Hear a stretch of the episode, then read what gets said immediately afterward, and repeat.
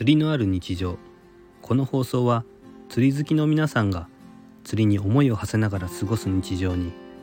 のんびり釣りの話をお届けする番組です。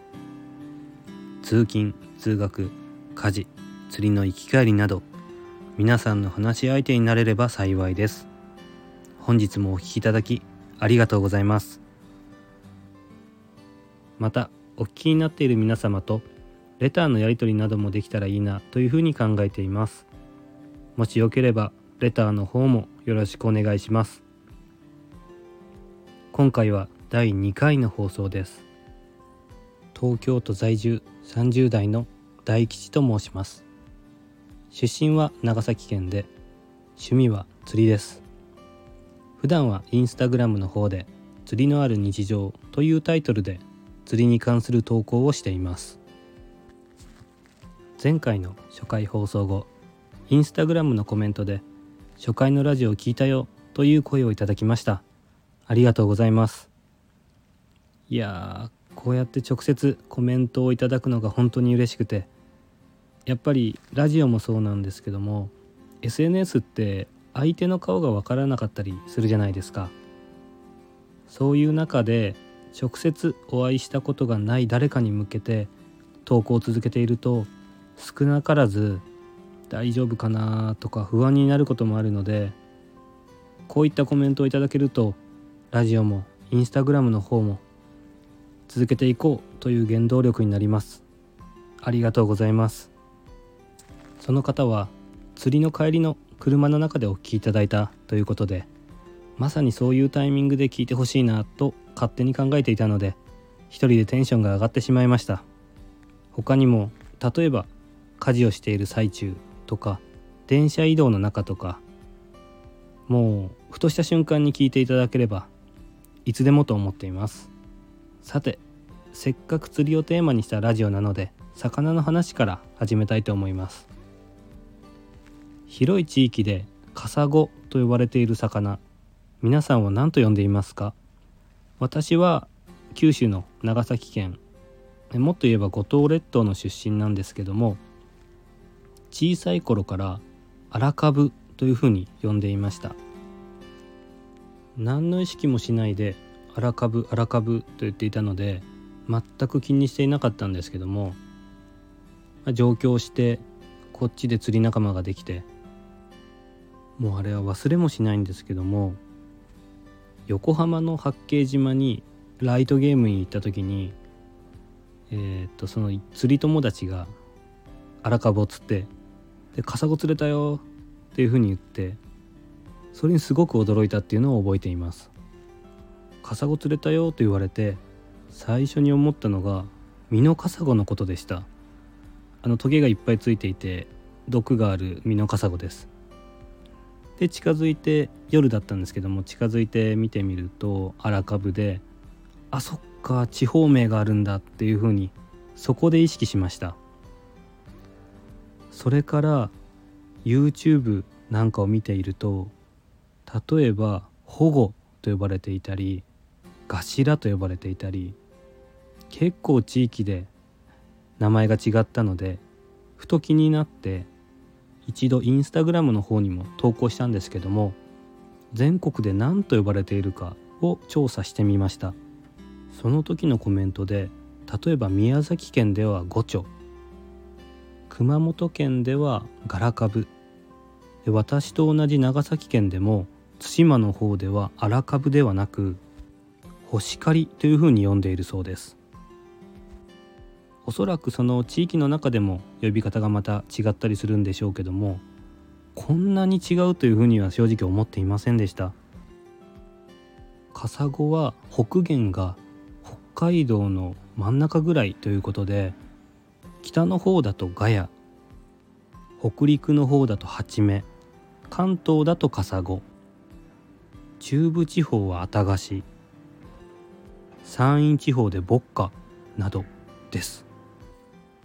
あと中部地方の一部でアコウと呼ぶ地域があるみたいなんですけども私が以前住んでいた長崎県ではアコウだとキジハタを意味していてよくキジハタが釣れるとアコ釣れたアコ釣れたっていう風に言ってるんですけども、まあ、この地域だとアコっていうとカサゴが釣れたことになるんですね。他にも、えー、黒と呼んでいた魚が関東の方だとメジナって呼ばれていたりグレと呼ばれていたりよくあの釣り具メーカーの大会だとグレマスターだったりグレというのが一般的なようですね。これも少し驚いています。他にも、えー、関東の友達が、えー、釣りがしたいということで私がおすすめした長崎県の五島列島に行ったんですけどもその時に泊まっていた旅館でアオリイカが釣りたいというふうにオーナーさんに話したところはてなっていう顔をされて少しして「あ水イカのことか」って言ってスーパーなんかでも長崎だとアオリイカというふうに書かずに水イカとして売っていたりしています。地方名って面白いですね。あ地方名って本当に面白いですね。昔の金曜ロードショー風に言っていました。すいません。いやでもその関東の友人がすごくこうフットワークが軽いというか思い立ったらすぐ行動という感じで少し前に釣りに行った時も、まあ、普段関東なのでもちろん太平洋側なんですけども太平洋側の風が強い雨が降るという風な予報があったのでじゃあ日本海側行こうということでその日になって急に新潟の方に行きました。新潟まで行って結局ベラしか釣れなかったんですけどもそれはそれでいい思い出です。ちょっと脱線したのでカサゴの話に戻ると最近よくインスタでカサゴをアップしてる写真を見るんですけども船で沖なんかに出るとうっかりカサゴっていう大きめのカサゴが釣れることがあるんですが私勝手にあのうっかりカサゴ目がこう飛び出てるイメージがあったのでそっちがうっかりカサゴ。でよく、えー、ショアで釣れるあのよくあるカサゴですね。あっちをカサゴ。というふうに自分の中でこう区別してたんですけどもインスタのその写真が見た感じが明らかに普通にショアで釣れてるあのカサゴなんですけどもそれを見てあのコメントとかでうっかりですねうっかりカサゴですねっていう投稿が結構あってあれカサゴとうっかりカサゴの見分け方ってどこなんだろうというふうに最近疑問を持っています。もしご存知の方がいたら教えてください。お願いします。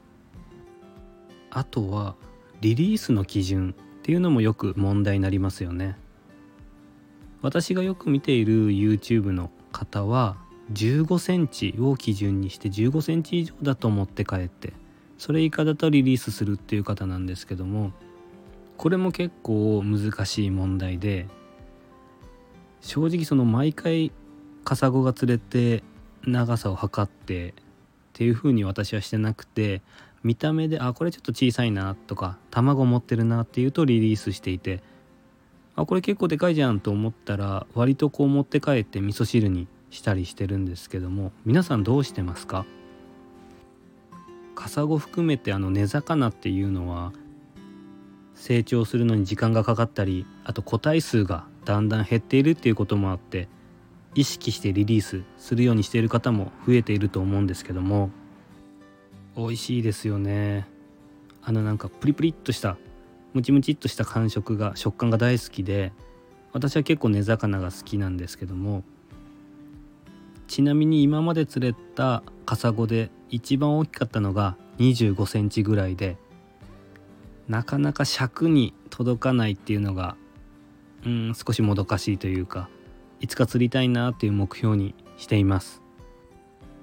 あと目標で言うと畑の種類をいっぱい釣ってみたいと思っています。今、えー、キジハタ青ハタ黄門ハタこの辺は釣っているんですけども他の畑はなかなかまだ釣れていないのでいつか釣ってみたいという目標を持っています。そろそろ終わりの時間です。最後にもしよければラジオの感想や質問インスタ投稿に関すること釣りに関することなど何でも募集しておりますので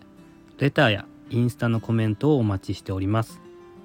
それではまた次回。大吉でした。